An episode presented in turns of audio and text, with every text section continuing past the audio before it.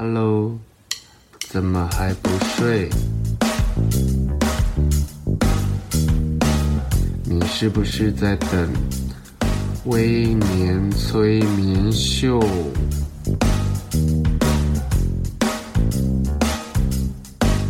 在还没有睡之前，赶快去帮我按个订阅。紧接着，我们就要开始今天的节目。Hello，大家好，欢迎收听今天的微年催眠秀。在社群上以评论时尚跟影视文化为主的指标性自媒体“时尚编辑”的真心话，大家都知道他任职于流行媒体，然后其实他这一待就是十多年。在去年年底，我听说他离开熟悉的时尚产业。照理说，以他十多年的年资跟经历，应该会换到其他的媒体跟单位。但我直接问到本人，却得到裸辞的答案。今天节目邀请到，哎，首次公开公开跟生人见面的真心话，你可以跟大家自我介绍一下，然后也也跟听众分享一下你的近况吗？嗯，嗨，大家好，我是时尚编辑的真心话。然后我今天第一次跟威廉碰面，然后我觉得他 第二次哦哦，对对对，我们在 Ferragamo 的活动上面有打过招呼，对对对。然后刚刚听他前面讲前言，我觉得他好像李济准，李济准。哎，现在听众不知道李济准是谁？对对对，一定一定是不知道，反正是一个有名的，就是光光光宇的上一代。光宇现在肯定也不知道吧？要解释一下，我是没有经历过李季准的时代，我只是。看爸妈在讲的，好，反正今天很开心，威廉邀请我来讲关于一些职场啊、离职的事情。然后因为刚好我本人就是这呃半年多来有呃经历过类似的事情，对，然后嗯，要、呃、以防有很多人可能不知道我，我稍微简单自我介绍一下，就是我嗯、就是在呃时尚媒体工作了超过十年，然后。基本上，嗯，从一开始对这份工作很很有热情，到后来就已经 整个人像行尸走了。所以我觉得我今天非常适合来参与这一集的录录音。对，然后待会就希望威廉可以跟我分享很多，也是他自身的经验。对，哎、欸，我是主持人，怎么换我在分享我自身经验？但是我觉得，就是你应该有很多好玩的故事哦。但是我我觉得，因为我之前。跟你当了非常多年的网友，然后后期其实我转到网络媒体的时候，我们做了比较，我们比较多时间都在聊工作，然后除了聊网络上的生态之外，我们大部分的时间都在讨论我们怎么去把事情做好。嗯，然后可是我觉得在那时候，我记得你好像刚升争取要升职，对不对？对。然后后来也成功了吗？嗯。基本上，呃，我任职的媒体，它的那个升职比较不是像一般，呃，我们可能了解职场上的那种组织架构，那它比较像是可能有些许的加薪，或是你想要争取到你比较想要的工作内容这样子。那我那时候就是有，其实我我觉得我在职场上就是会不停的去试着为自己。争取我想要的东西，可是其实 这样讲好像有点 会不会有点欠揍？金钱金钱从来不是我最主要的考量。你是不是住家里？对，一听就知道了。好，因为他他那一段时间，其实是我感觉起来，他对工作是充满热忱跟想法的。可是我在我前阵子跟你聊天的时候。你开始跟我分享一些你工作上的压力，甚至你在工作上可能有出了一些状况，不是你自己的状况，而是你心里的状况。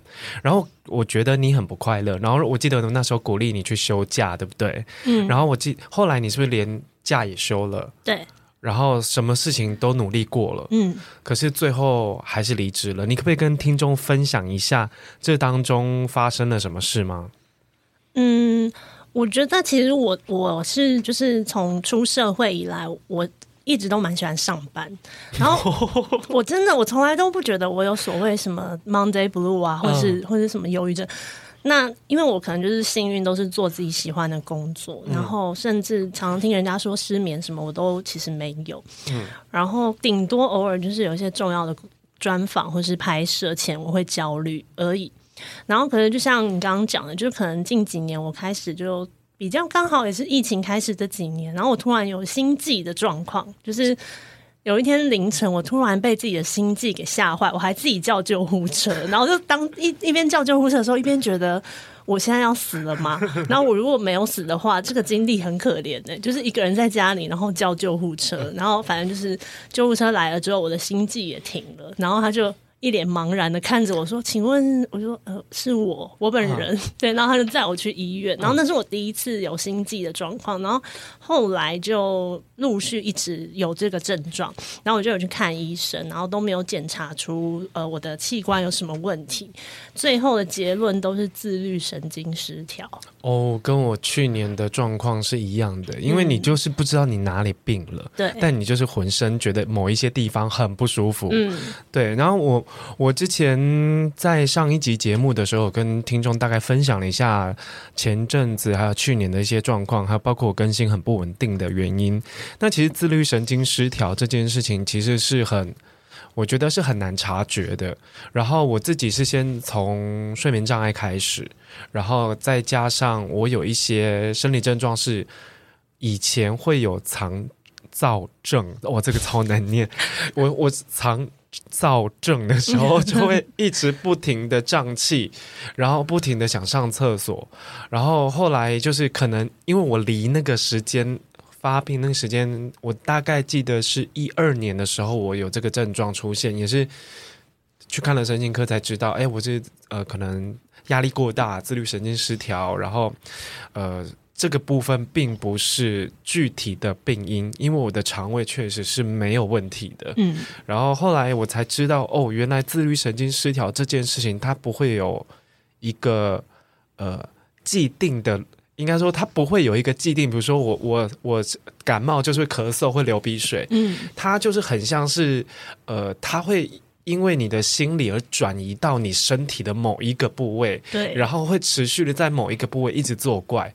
嗯，对，然后后来我发现，哎，真心话，他也是一样有自律神经失调的问题。因为我记记得你那时候跟我分享过心悸这件事情，嗯，然后你觉得你很害怕，对，然后我觉得在工作压力大到一个你身体没有办法负荷的时候，嗯，我之前也跟听众也跟读者都说过，当你的心理不想要再承受你生理上的压抑。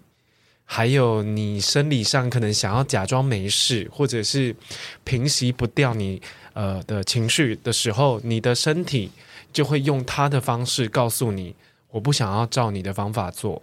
对，然后我觉得心悸可能也是一个一个症状，然后呃肠胃炎也是一个症状。嗯，但是你那时候这个时间多久？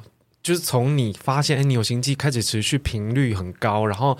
有时候去看医生啦，然后可能有时候很紧张的去 Google 啊，求生问卜啊。那是我觉得那一段时间应该是很多人很慌张的时候，因为我觉得我那阵子算命算的特别勤，然后拜拜也拜的特别勤。那你呢？你是说我采取什么样的的应对措施吗？我就是哦，我开始养生。我吃的非常健康，然后都自己煮，然后因为我以前是个垃圾食物大王，我可以连续一整个礼拜每一个晚上都吃咸酥鸡的那种，哎，很过分，很过分。然后我的我的家我家有一个巨型的零食桶，就是里面装满各种洋芋片，然后各种零食、甜点什么的。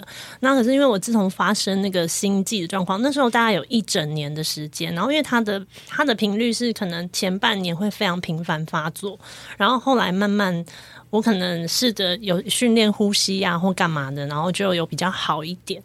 然后，嗯、就吃的比较健康，然后有开始运动，就希望可以呃顺便抒发一些压力。对，然后后来，嗯、应该就是慢慢，我真的有去让自己不要那么紧张，那么焦虑。那慢慢才大概一年多一点，慢慢才真的比较不会再发作。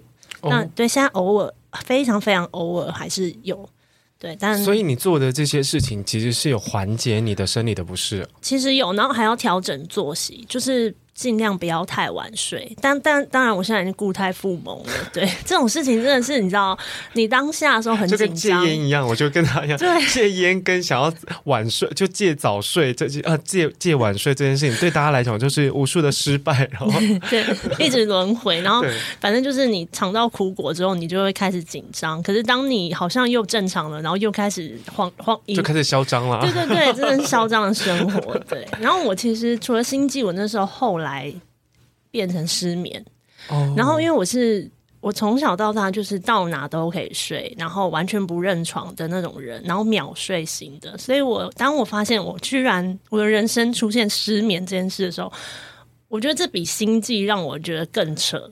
我懂，对，就是你的身体开始跟你以前认识的完全不一样，然后嗯。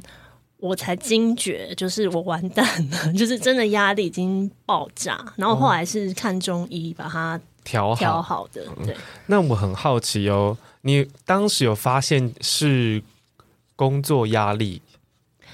本来我没有，我本来一直觉得我完了，我一定身体哪个器官坏掉了，嗯，因为好像是会有一些影响嘛。你知道我那时候类似这种状况之后，我那时候觉得自己是不是得癌症？对对对，哎、欸，真的常常会吓自己。为什么？是不是癌癌症的前兆跟什么一些病因？然后查什么健康康健杂志，一定要查。然后说什么什么早发性癌症之类，我就很紧张啊。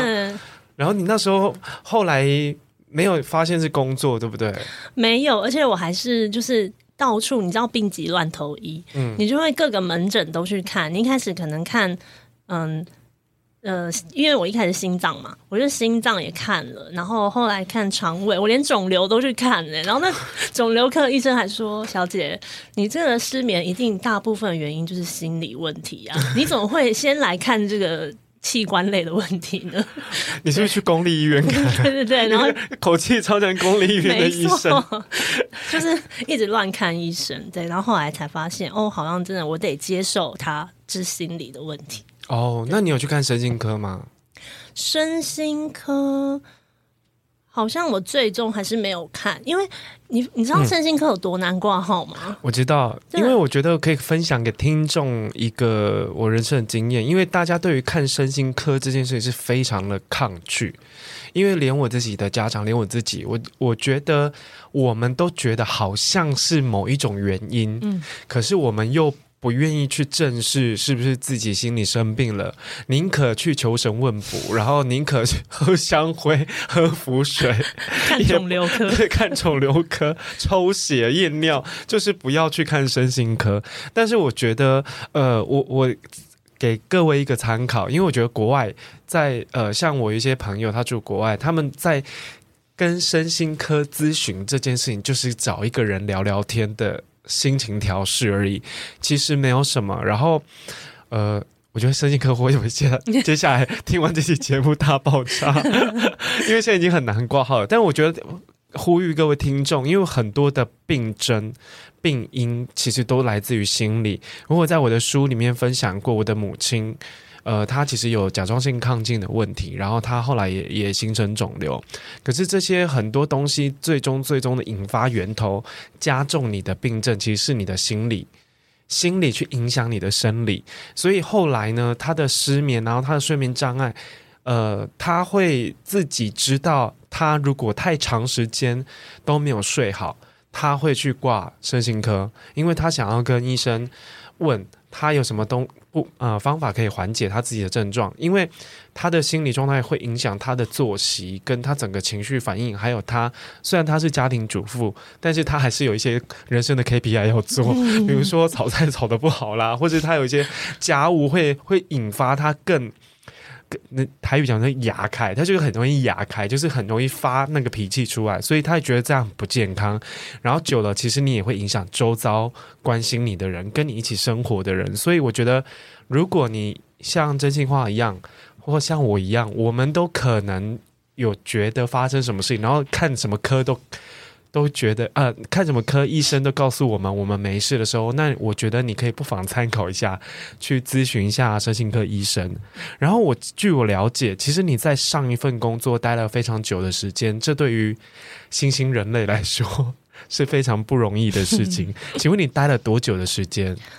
嗯，十二年。哇，十二年，呃，孩子大概是小六，哎，小三，小超，哎，对，差不多。对，哎，我没有孩子哦，大家不要误会，以为她是一个职业妇女。对，呃，那但是十二年的时间，我觉得很长哎，因为你真正生病这两年吗？还是三年？两三年，两三年，会不会跟你争取到更多责任？跟因为责责任等于压力嘛，对很多人来说，会不会跟你换了工作领域，或者跟你换了职责有关系？因为据我所知，你轮调了，呃，转转了一些部门嘛。对对，对，你本来是在编辑部，嗯，我本来是做网络，然后后来就是变成呃。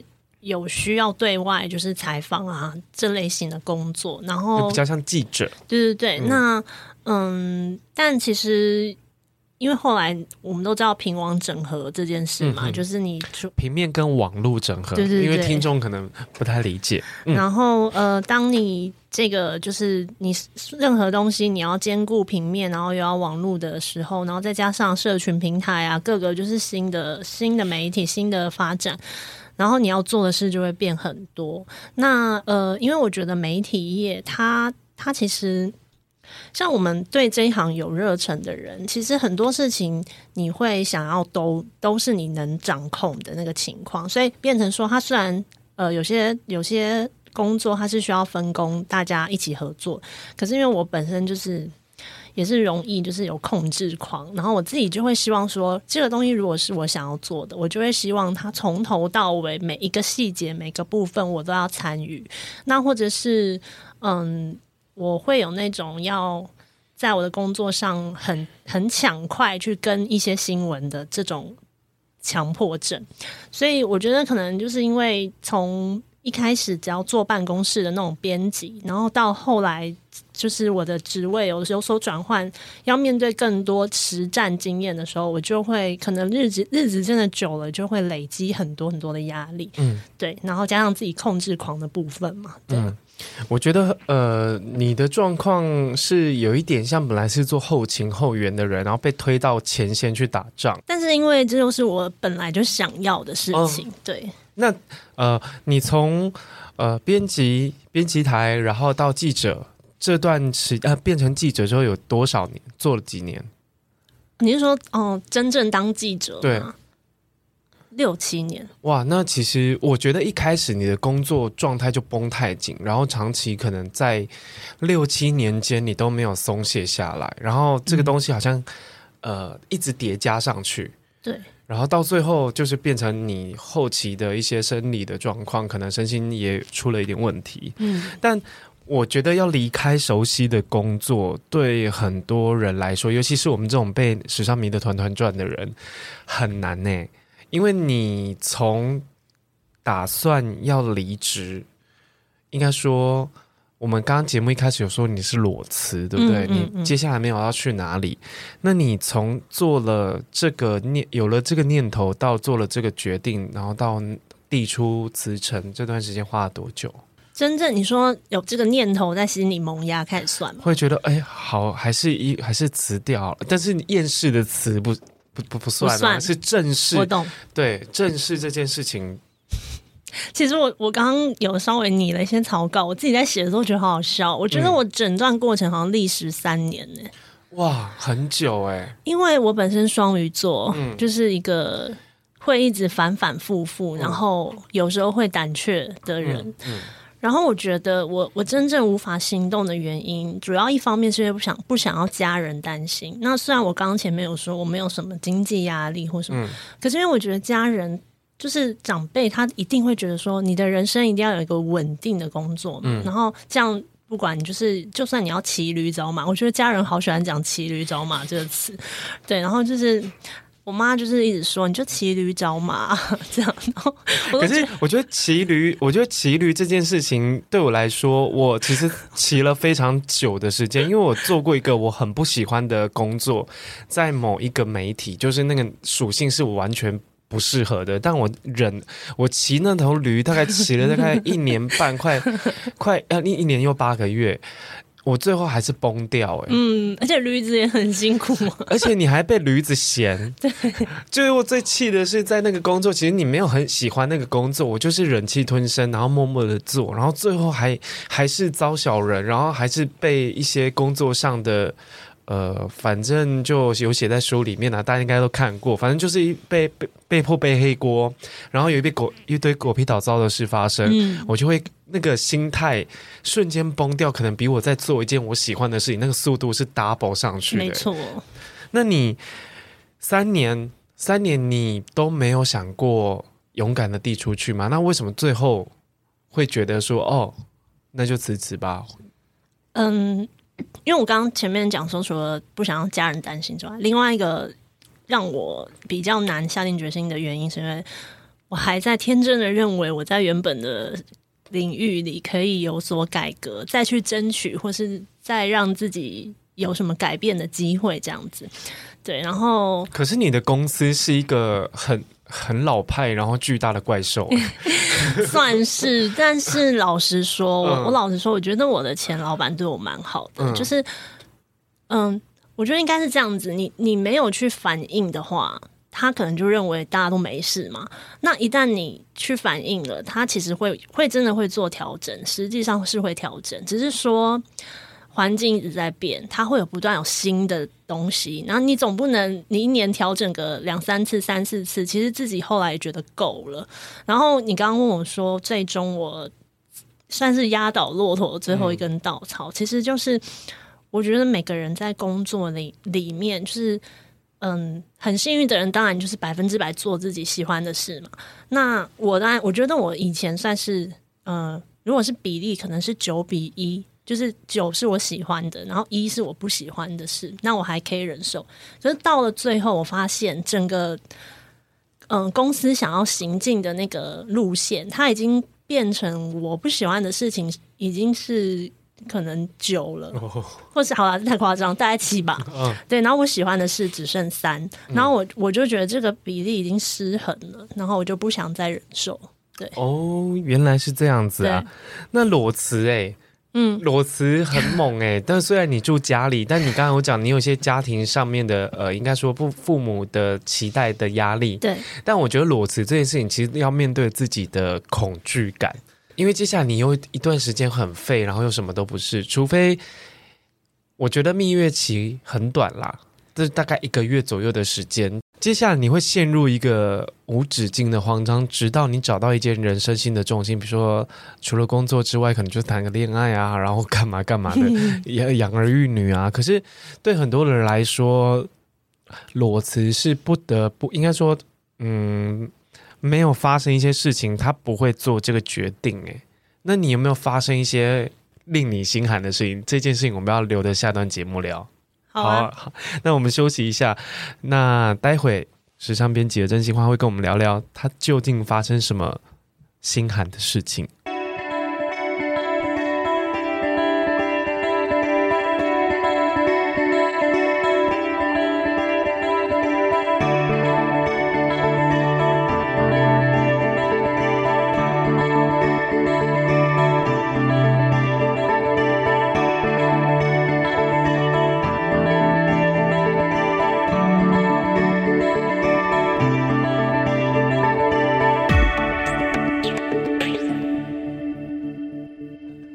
大家好，欢迎回来《微年催眠秀》。上段节目真心话，他跟我们分享他为什么会裸辞，然后中间累积的那些工作压力，他试了哪些方法排解。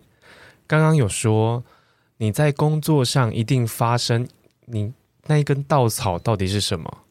实际的稻草呢，嗯、应该有两根了。哦，两根稻草，左右各压一支。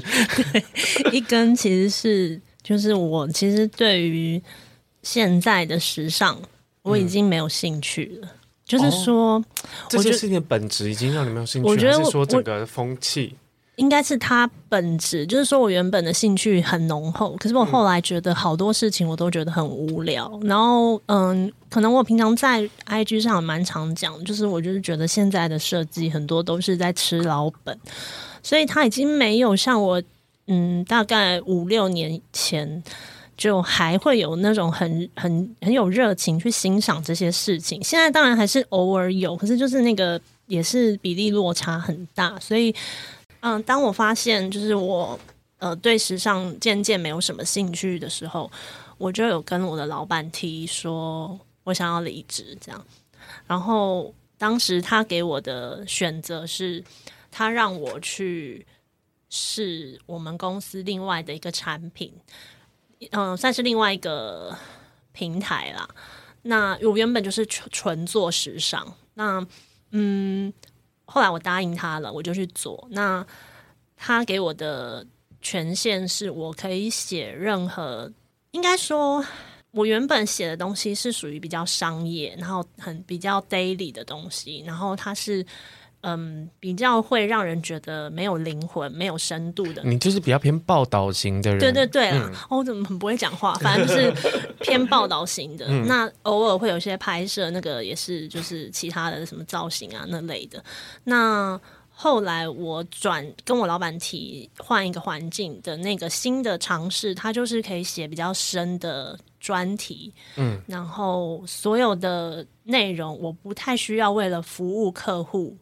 所谓的客户就是下预算的品牌，我可以不不太去顾及这一块，就是更照理说，这样的架构下会有更大的自由度去做想要做的内容，然后嗯、还是可以聚焦在我想要做的呃时尚这个这个方面，但就是不用做得太商业化，然后我就我就这样做了。可是后来就是有发生事情，就是说那个平台的。主事者他不太喜欢有时尚的内容在里面，所以嗯，踢到铁板了。就是说，连连老板都无法处理这个状况，所以变成说我就会被要求，你除了写时尚之外，你是不是可以花其他时间去做别的内容？那这个问题又回到原本我不想要面对的嘛，就是说我原本想要专心做，可能我想要做的时尚类的。深度的报道或是其他的企划，但现在到头来，我又要变成要分心去做其他的，可能比如说生活面啊，或是一些译文啊，什么更其他让我分心的事情。然后我就觉得，那最终我们的问题还是没有解决。那我不希望老板再为了我开任何特例，因为其实前面这种所谓的职务上的调整。其实他有把我一些不想做的事情丢给其他同事，然后我就觉得我哇，你你是他的 baby 耶？没，可是没有我，我觉得我们反正那个体制就这样。嗯，那我觉得我不想这样子牺牲别人了。他想留你啦，对，就是整个歹戏拖棚了啦，然后就觉得算了啦。嗯、那如果你们以后有需要，你再发案子给我写就好了，不用再为了我在里面搞这些，然后。嗯后来我就想说，而且我我本身还好，我就有经营我自己这个时尚编辑真心话的平台。就是我所谓的有没有后路这件事，嗯，虽然我没有很缺。钱，嗯，但是你还可以为了理想再努做一些你喜欢做的事情。对对对，我原本的状况是这样。那当我觉得好，我我受够这一切，那我就真的回到我自己可以做主的世界里。那这个世界它还是有收入来源，只是可能它没有那么稳定吧。但我觉得目前我还是可以接受这个状况。对，因为我觉得你听起来是个工作上的理想主义者，嗯，可是你在。衍生压力的来源全部都是你在理想以外的事情，所以呃，这是超双鱼座的。对我来说，对我来说，你的问题问题其实就是出自于这。我觉得很多人都会把工作这件事情设定的太清楚了，嗯，然后这样当你设定的很清楚的时候，一旦发生一些你规格以外的任务。你就会有点抗拒，嗯，然后抗拒，我觉得大部分比较成熟的人都会试着先做做看，嗯、或者是试着试着用其他的方法来平衡掉对这件事情的厌恶。但是我最近刚好有在看一本书，然后他是教一些时间管理的，然后他其实也告诉我们，他说就是你在处理这些事情，你讨厌的事情的时候，其实我也写在我的书里面，你不喜欢的事情，你就是做到刚好就好了。可是大部分的人。大部分我们这种很对于理想投注百分之百的人，我们也会对于其他不喜欢的任务一开始也会投出百分之百，没错。对，当我们对这种东西投出百分之百，我们得到得到只有三十 percent 的回馈的时候，就会觉得哇，看这件事情果真是我真的很讨厌的事。嗯嗯嗯。可是我们在区分自己喜欢跟不喜欢的事情的时候，其实很显而易见的，你当下的情绪跟反应就可以告诉你这件事你要不要花力气去做。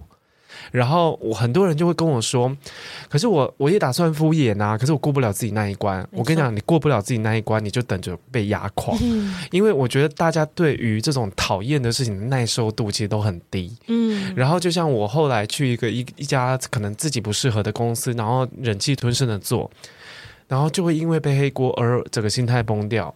那但是我觉得，如果这个问题发生在我喜欢的公司，我可能会忍气吞声的背背下那个黑锅，说啊没关系，那好，那我我去我去怎么样，我去解决。可是当你对这些事情的耐受度度都很低的时候，我觉得回归到一开始的心态建立，因为我觉得很难，因为大家已经习惯每一件事情都很用力去做了。可是我觉得在工作上你，你你一一有不喜欢的任务的时候，你要先去问清楚标准在哪里。嗯，因为你。不喜欢的稿，你也花百分之百像写时尚的热情去写，跟你讲真的不行，因为你花会花五倍的时间在写同一篇稿，超痛苦。我我经历过，当你在想要用你做其他事的力气在做你讨厌的任务的时候，你得花很三到五倍以上的力气去做。可是这时候很多人在做事的时候都不会先去问有没有一个参考范例。嗯，然后既然交付给你这个任务，那有没有之前的人做的不错的？老板你觉得不错，主管你觉得他做的不错，那你可以给我参考看看。我想知道你的好的标准到底在哪里。然后当我发现，哎，前面的人搞这些超烂的，这样应付也应付得过去，我就知道说，哦，那这件事情其实我可以省力一点做。然后因为其实工作上。我觉得理我是前期是完全的理想主义者，因为我前期没有太大庞大的金钱经济压力。到后期，当我一些生活上的物质欲望开始变大的时候，我就开始有一些金钱上的压力，然后甚至开始要缴一些什么钱、什么保险啊，那些都要我自己来的时候，还有房租，我就觉得，哎，不，我我对很多事情应该不要那么的计较，然后不要把自己的规矩制定得那么的清楚，因为。定规矩是你权力很大的时候才有资格做的事情。其实我们在下面做一些小喽啰，我们是没有资格跟人家谈规矩的。嗯。然后我们又不想要甘于逆来顺受，这么作践自己的工作心态。所以我觉得问清楚你的主管对这件事情的标准是什么，然后稍微研究一下别人是怎么做这件事情的。搞不好，其实你敷衍的过去。哎、欸，可是我跟你讲，我有问过我老板、嗯，就是我前面讲说，当我发现我需要做一些我不想做的采访，或者是不想接触的人物的时候。我曾经跟他坦白过，这种内容我会做起来很没有没有信心，嗯，因为他并不是我专业领域，嗯，可是他又跟我说啊，没关系啦，我觉得 OK 啊，因为你平常都表现很好，你没有信心，可能只有七十分，七十分已经是其他人一百分了。所以我跟你讲，这个这个就很像我们以前念书的时候，嗯、有一些人考九十五分，那边很难过，我可能就是比较欠揍的那那个部分。对啊，所以你就觉得我应该要在。这个不擅长的领域也做到跟我在写时尚那么就是叫好又叫座，嗯，可是其实是不可能的事情，因为工作，我我也给自己一个警惕，因为你做到后来，你就会发现有很多是你没有办法去控制的事情，包括你会被指派你讨厌的任务，然后像真心话，他其实比较幸运一点，你有一个照你的老板，我之前都超超倒霉，因为我其实很爱跟老板吵架，你也知道，我就会被指派。到非常强硬的态度，就是他的态度就是你不做，等着瞧，嗯，就是会烙一种这种心理阴影给我，所以我就在做这件事情都不甘愿再乘以二，就是不甘愿再乘以二，然后就会一直有负能量，可是真的负能量一直没有排解出去，后来就生病了。那你谈离职的时候顺利吗？除了一开始我说原本有被被留过那一次，那那被我视为不顺之外，其他后来。真正成功就是还蛮顺利的哦。你老板很快就放你走了，因为我照他说的，我去尝试过了嘛。嗯、那我后来觉得，既然他后来就是罩不住啊，哦，我因为我刚刚不是说有一些事情发生，嗯、对，那所以我就觉得就这样吧。那他也可能也觉得那就这样吧。因为我其实蛮常在讲座遇到一些离职离不掉的人哎，然后我想说有这么这么难吗？你不是递个离职单，人东西收一收就走了？可是其实工作上、职场上。遇到最多的就是人情压力，嗯，然后或者是老板会用千方百计的想要让你再撑久一点，直到下一个人出现。可是如果我觉得像真心话，像我们这种可能你在听节目的人，你当下的状态已经很不好了，你已经连我觉得最最明显的就是你一开始想要上班的时候，你会觉得我想要哭，嗯，因为不是说我。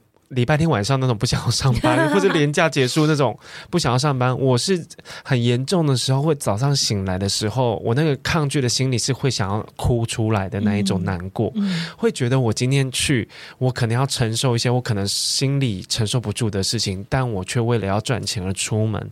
当你有这个想哭，然后甚至觉得有点崩溃，然后出门拖拖拉拉不算，就是你出那个门的时候，你会。你会觉得好像肩上开始越来越沉，然后开始有点不舒服了。那其实你就真的应该要离职了。嗯，那你谈离职的时候顺利？那我很想了解每一次离职的第一天，哇，那个心情应该是如何？我觉得超级不真实，而且因为以前可能工作的那个紧凑度，嗯，太严重，所以。我其实很，我我应该是到了半个月甚至一个月，我才真正的察觉，哎，我真的离职了。因为我因为以前我们有稿子的量的压力嘛，那所以我常常会忘记这件事。我常常会觉得说，哎，天哪，我又今天又没没写，就是有些东西没写，或是我还有几篇要交的这种事情发生。我我甚至到嗯。前半个月，就是半个月之前的事情，我有有一个做了一个噩梦，我梦到主管跟我说，嗯，哦，我梦到我听到主管在跟别人讲说，我们就叫他写啊，然后他他不想，嗯，他不想写，可是他也离职不了，好恐怖的梦哦。对，我梦到这很可怕的梦，然后我就觉得说我到底有多可怜，就是。我其实内心可能有隐形的压力还在，但我还没发现，但它就出现在我的梦里。对，哎、欸，其实那个我称之为叫做创伤症候群。可能呢、欸，我觉得好像真的有创伤。对，因为我觉得大家在承受工作压力这件事情已经变成习惯成自然了。然后你在长期的，尤其像真心话后期，他得吞下这些他不喜欢的稿件的时候，他其实每一分每一秒他都在承受。痛苦，然后可是我们的心理就会告诉我们啊，我们的生理就会告诉我们，这就是工作，这就是工作，然后就会试着想要平息掉，或者用其他事情去掩盖，比如说跟朋友大吃一顿啦，然后或者是怎么样怎么样。可是最终这件事情的给你的伤害跟那种阴影，它从来都没有离开过。嗯、然后直到你离职后，像真心话一样。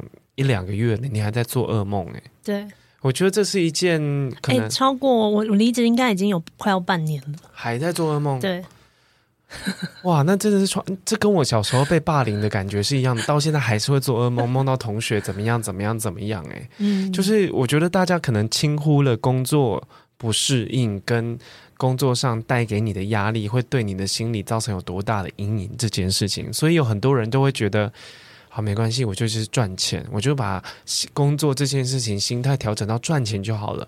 我跟你讲，这这这个念头，这个实验，我做了八八千万次，不可能。你为了可以单纯的赚钱，就做一件你完全不喜欢、也没兴趣、也没热忱的事情。哪怕我觉得工作，哪怕这件事情的对对你的热情，我们每个人的对热情的那个燃点不太一样嘛。嗯真心话可能是要到九十左右，我个人是觉得大概五十六十我就可以出门了。嗯、可是因为每个人的标准值真的是不太一样，但不可能有人是可以零，因为真心话到后期已经是零了。嗯，零的状态你还可以出门，你还可以告诉自己没关系哦，我为了家家计，为了自己的生活要拼下去，这是很难很难，完全我目前人生办不到，我身边也没有人可以做得到。你不觉得可能也许是我们太幸福吗？我们是草莓族吗？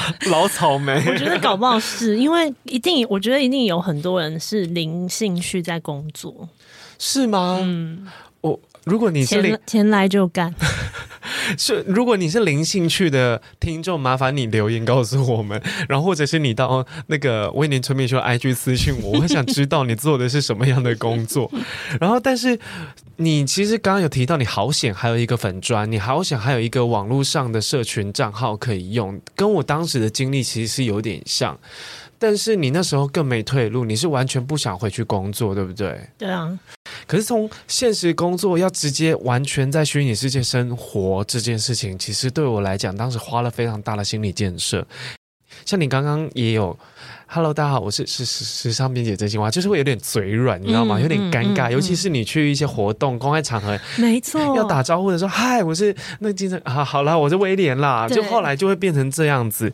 可是当你一开始，我记得你在网络上发一些跟时尚评论，然后甚至评论一些媒体的作品的时候，比较尖锐，然后会引起轩然大波那一阵子，你知道吗？我跟真心话会认识，是因为有一点像是被迫的不打不相识，因为当时他一开始窜出来的时候。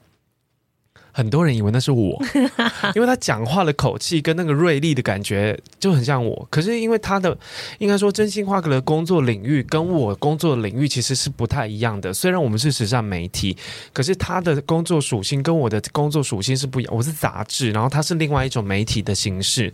然后对我来说，我就何其无辜啊！因为我都正想讲而已，已经有人要帮我讲出去了，然后还引起很渲染，就轩然 大波，然后锅我背起来这样。然后，然后，因为他之前有评论了一些媒体的作品，然后有一度还被肉搜，对对对。然后肉搜这件事情传的非常大，大概有十八个人来问我说：“哎，你讲话不要这样公开发。”我说：“什么啦？”我说：“你昨天不是跟我在一起吗？我怎么可能瞬间发文？”他说：“不是可以排程吗？”我说：“现在的朋友。”同事，你们有需要怀疑我怀疑怀疑存在，而且你认为我这个人想要讲这种话，我会我会隐姓埋名吗？我当然是用我个人脸书发文直接抨击呀！我是个性是这样子的人，我是个大咧咧的人，我根本不怕人家讨厌我。但是事实上，我就是真的没做。可是因为你长期以来，呃，这么犀利的评论，然后这么这么高调。去讲一些别人不敢讲的事情，全部都是因为你匿名。嗯嗯，嗯。可是当这件事情，应该说第一件事情，当时尚编辑只剩下真心话，对，那你的真心话又变成是你现在已经现身了，你慢慢的已经有出席一些公开活动，对，然后你也不排斥你的读者去认识你这个人，那你这样子没有没有时尚编辑这四个字的加持，再加上你的真心话，你觉得你还敢像以前那样子讲话吗？嗯，天我好像陈文茜哦，真的什么啊？这什么节目？嗯，我觉得，因为刚好我自己的 podcast 节目前两集吧，哦，我记忆很差，反正就是有在聊类似的事情，关于要不要说百分之百的真话这件事。嗯，应该说，刚刚威廉提到以前常常会惹事的那阵子，那阵子大概是我还没真正后来当记者的事情，然后。会，嗯、那时候就是变成说，我还没有呃真正出来面对很多公关啊，或是其他的媒体，所以我讲话很冲。然后我那时候对整个产业的很多发展也没有那么的熟悉，然后我只是有点像是嗯自己观察一些现象，然后我没有实际接触产业的其他的呃从业人员，所以我现在回想我那时候讲的一些东西。有时候真的太过偏颇跟嗯幼稚，然后可是后来我你干嘛检讨自己啊？没有，因为我后有你不觉得有时候看以前写的东西会很脸红吗？我不看，哦、我是直接去看。对，就是会觉得嗯，我那时候怎么会这样写？就是会觉得有点丢脸。然后后来我真正就是当。记者出去面对更多的人之后，我我就会慢慢发现说，每个媒体它有不同的运作模式，然后跟他为什么要那样做。当然，你还是会有很多看不惯的事情。可是我后来会放比较多的火力留在一些公众人物，或者是真的有很扯的媒体发生什么事，我才会写。那现在完完全全自己做，嗯，我先我先补充，之前匿名。最主要的原因，一个是因为我还有正职，我不想连累原本的公司；嗯、另外一个是我以前发生过，我好像以前讲过蛮多次，就是我发生过我写的东西，然后接到品牌的一通电话，然后那个东西就下架了。然后我觉得天哪！所以你写一些实际事实发生过的事件，你还得就是不要让人家知道你是谁，你才能安安全全的让这件事情留在网络上。因为是呃，真心话，他在工作的前期在网络媒体，所以他遭遇到的。情况是下架，我来告诉你纸媒会怎么做。嗯、你写了一些可能他不满意的东西，他会强迫广告部抽掉广告。哇哦，抽掉广告就是五万、十万、二十万起跳的，所以他把这个压力施加到从广告部施加到编辑部。当时我发现，当编辑、当记者一点都不好玩，因为我们永远都不能再讲所谓的真心话。嗯，我们都不是在讲自己真实的感觉啊，我们都在在替所有的品牌那个擦脂抹粉、啊，没错，然后都在修饰美化他们啊。就算就像你刚刚讲的，你对很多设计、时尚设计的东西已经失去热情了。这最主要的源头是因为近代的设计师们真的太不成才的，我觉得。然后大家都一直在致敬以前的东西。嗯、然后我我这个人也是喜欢时尚，也是因为他一直在求，他一直在变化，有新的东西。可是当你看到这个包，明明明明它已经被换色换到烂掉了。嗯，然后或者是这个包已经是三年前，它有一波就是已经红过了，现在又再炒一次。你那个，因为我们这种老编辑、老记者就会觉得啊、呃，我不知道该怎么写它，嗯、然后会有一些小小负面能量，就会想要去抨击这个设计师，或者是想要讲一下这酸一下这个品牌。然后当你看到还有人在夸奖他的时候，你就会觉得 How dare you？对。然后我就觉得不行不行。我后来发现，其实时尚。产业或者我不晓得其他产业的工作啦，所有的媒体都是在顺着金主爸爸、金主妈妈在走。嗯，对啊，所以我觉得这件事情已经到我后期，我跟真心话一样，是感受不到任何愉悦的成分。我们只是一个代工，代替别人说出他的想法，或者代替别人去执行他的想法，并不是我们自己真实的去报道一件事情。而且，甚至你这样的行为有可能引导读者。买到烂货，没错。买到明明设计质量很差，但是你要对他歌功颂德那些烂设计。嗯、那其实真心话，从开始离职，然后到公开活动，你你中间是无缝接轨吗？还是你有整理了一下自己？我没有哎、欸，我就是一个说风就是雨的人。嗯，对。那你去活动的时候，你会改口说，你本来说啊，hello hello，我是某某某的记者，然后巴拉巴拉巴，然后现在我是 hello，你好，我是时尚编辑的真心话。可是因为很多都是以前就认识的人，那我我唯一的改变就是，我们就坦诚相见了吧。其实大家很多都私下知道我是谁，只是他们很贴心的没有。直接问过我，那当我后来自己出来做之后，我就呃一开始当然你会跟大家先公开你的身份嘛，就是一个一个去通知的时候，那很多人就会说，哦，原来是你，或者是嗯，对啊，我早就其实知道是你，然后我一直有在看你的文章之类的，其实遇到的都是蛮好的那个反应，所以我其实没有这方面的所谓现身的压力。然后去活动也是，只是唯一最烦就是像你一开始讲那个头头衔太长了，我当初应该要想一个短一点的那个。后来我就直接带，就是因为我本来也没有想要告诉大家我是谁，然后后来慢慢的就是走出来之后，我就直接代称我是威廉，嗯、就是我不会再叮叮哐啷。甚至有一阵子我想要把《精神科观察日记》这个拿掉，嗯、因为直接剩下威廉这两个，但是我怕大家会跟棒棒糖那个廖威廉。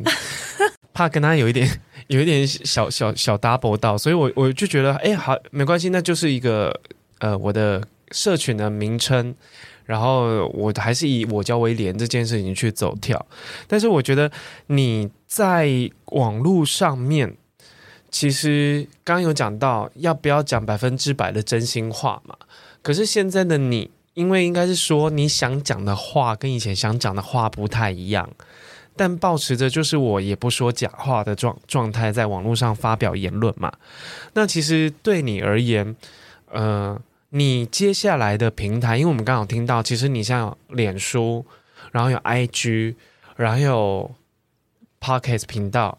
那你可不可以跟我们的听众分享一下，你怎么去规划这些平台？我记得我跟你聊过，也给你过一些建议嘛。我当时的操作方式是什么？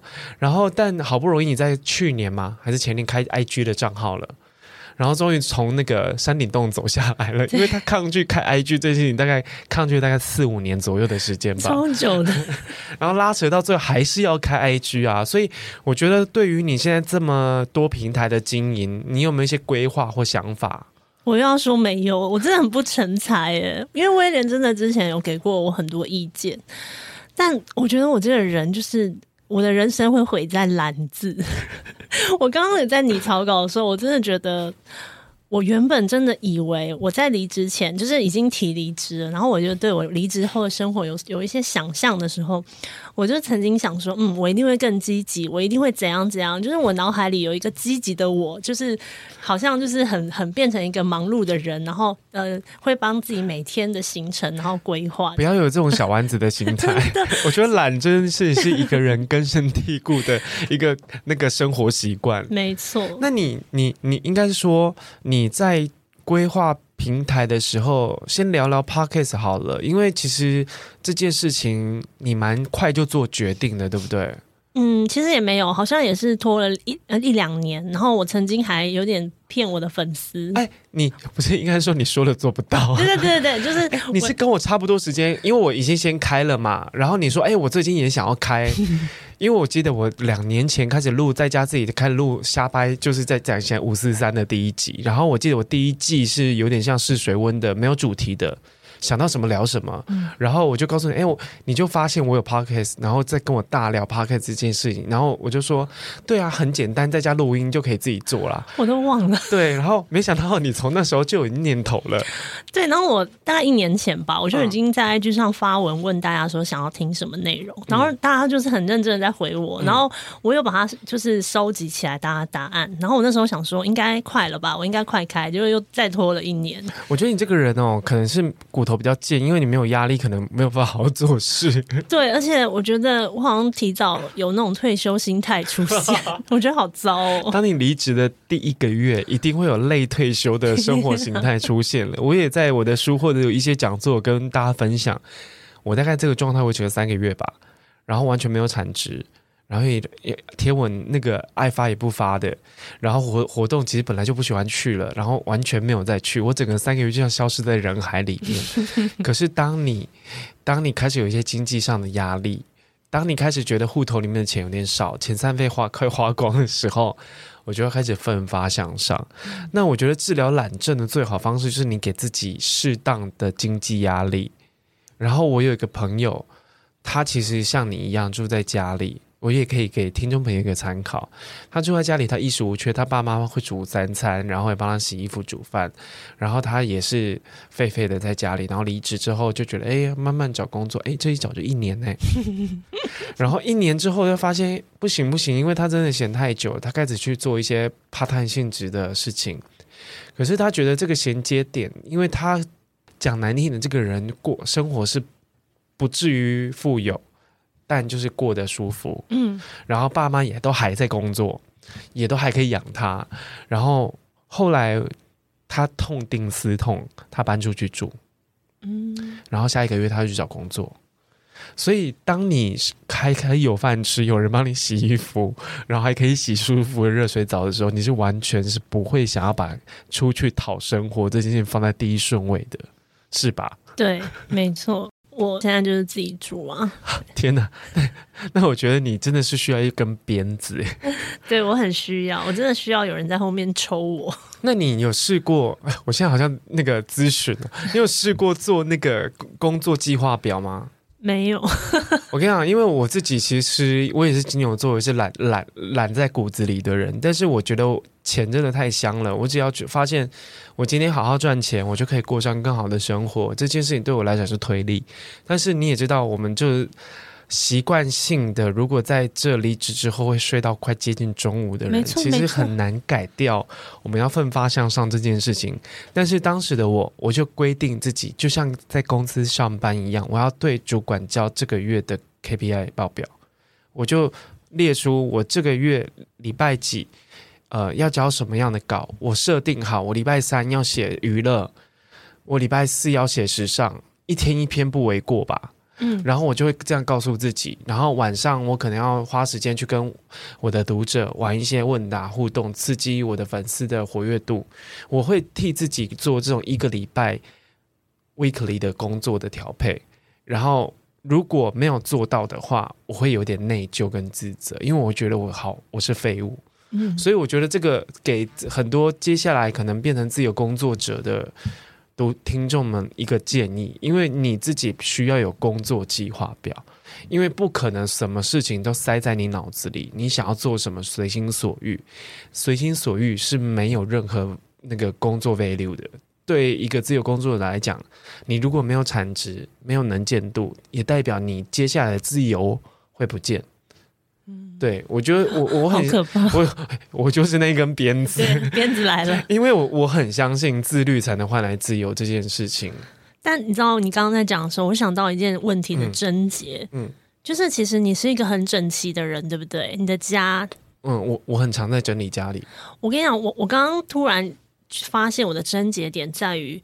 我的生活一团乱，就是我的我的家真的很乱，就是会那种小偷走进来可能会掉头就走的乱。然后这边已经有人偷过了，哎呀偷过了，先不要偷好了。反正就是各种，我觉得我应该要先处理我的生活状态。嗯，因为我觉得这件事情在我心里有一个压力在，就是我每天起床，然后看到这种凌乱的环境，我的心情很很，很日剧吗？那种。对，然后我就觉得很阿杂，然后呢，我就会想要什么都不管，然后就是一一个工作一个工作的做，我就不会想要规划，因为我觉得要规划可能是需要有一个很很有条理，然后很清晰的视野。我觉得这个清晰的视野包含实体跟想象的，所以就是我觉得我可能真的要先整理我的 我的生活状态，然后把这件事情有有一个秩序之后。我的人生可能才会拨云见日。你多买几本佐藤麻里惠的书好不好？而且这句话我可能已经讲了五年了，还在这里。对啊，我觉得应该是说你你你给自己的压力太小了。嗯，然后我觉得有时候你可以替自己找一些适当的压力。像我自己就会知道，说我如果我其实是不主动整理家里的人。然后我会觉得我大概两个礼拜拖一次全家的地，然后干嘛干嘛去擦，然后我也很常半夜无聊在那边整理我的东西，但是我会我会让自己家里有访客，有访客，我懂我懂，就是这种就是叫做适当找压力给自己。接下来哦，真心话跟谁谁要来我家玩呢？不行，我一定要在今天把所有的堆在椅椅子上面的衣服全部处理掉，拿去洗也好，拿去晒也好，收起来也好，因为大大。大部分的人天敌应该都是椅子上的衣服，还有床脚的衣服吧？对啊，所以我我会给自己像这种适当的压力，我就知道说，哎，这个压力出现，我就去解决这个问题。因为你最懂你自己嘛，嗯，所以工作也是，因为我以前很吃人家叫我做什么，其实我我是偏 M，其实我嘴巴很秋，就是嘴巴很锐利而已，但是我其实是那种还是会乖乖照着做，但是我就会嘴巴就一直念，一直 murmur，或者先很。很不礼貌的回应说啊不可能啊，或者怎么样？但是其实我是会去接受这件事情的人。但我就想想看，我什么时候产值最高？我就是被规定你要做什么的时候，我产值最高。因为我会想要在这个达标的状态下得到成就感。因为你知道吗？当你找到你每个礼拜、每个月要做什么，或者你排好每个，我不晓得你们有个经验，就是当你所有今天的行程都去了活动。写稿，然后跟朋友吃饭，什么事情都做到了，我会觉得哇，今天太充实，今天一定很好睡。不晓得你有没有这种感觉？有。对啊，所以我觉得像这种，我们很了解自己，所以我们知道怎么去控制自己。我觉得自控这件事情，在后期我自己在成为自由工作者的时候，带给我非常大的，我觉得附加那个工作上的价值跟利益。好，最后节目的最后，你要不要再推荐一下你的平台的名称？我的平台名称就是我在脸书粉丝团跟 IG 叫做时尚编辑的真心话。然后呢，脸书我会比较常分享一些嗯时事或者是时尚或是电影类的内容。那 IG 我会有比较多我的生活。我觉得 IG 对我来说可能感觉会比较私密嘛？不知道，反正就是比较像你。对对对，比较像我 我自己。然后嗯。另外还有 podcast，那我现在还在摸索，反正我就是一个懒惰的人，我没有任何的规划，我就是现在还在先且战且走，对，然后嗯。对啊，就是那我觉得我可能首要做的事就是先整理家里，然后把自己生活状态打理好，我可能才会有那个余裕跟心情去认真规划我的工作。你知道这个结语是我录过最好笑的结语，我第一次听到来宾像在忏悔一样。我看一下神父，神父，我接下来我做了什么错事？真的好，其实三十多岁爬上主管，然后大概四十多岁直指王位。得到更大的管理值，这是许多人的生涯规划，但这也是升迁的常态。但因为像真心话，像我一样的工作者，看似顺遂，可是我们却在消耗殆尽之后，不得不换条路走。希望今天的节目能分享给受困于工作的你。我觉得工作压力过大，就像像是爱上一个会家暴的男人，所以有时候对于工作光有爱还是不行的。好，节目的最后，欢迎到各大平台去订阅《微年催眠秀》，然后在 Apple 的 Podcast 上面，如果你对这一集的节目有什么想法，也欢迎留言给我知道。然后我们有 IG，然后最最最后最后一定要去订阅真心话的频道，它就叫真心话嘛？哎，不对，我真的是个懒暖的人，我的 Podcast 叫做无聊的话可以听。哎。好险，我有问呢，哈，大家们搜真心话，搜搜半天，可能是某一某人、某某人的真心话。有，哎、欸，有一个叫做时尚真心话。你再 repeat 一次，叫什么？我的 podcast 名字叫做无聊的话可以听。好，谢谢你，然后也谢谢今天的听众，谢谢，拜拜。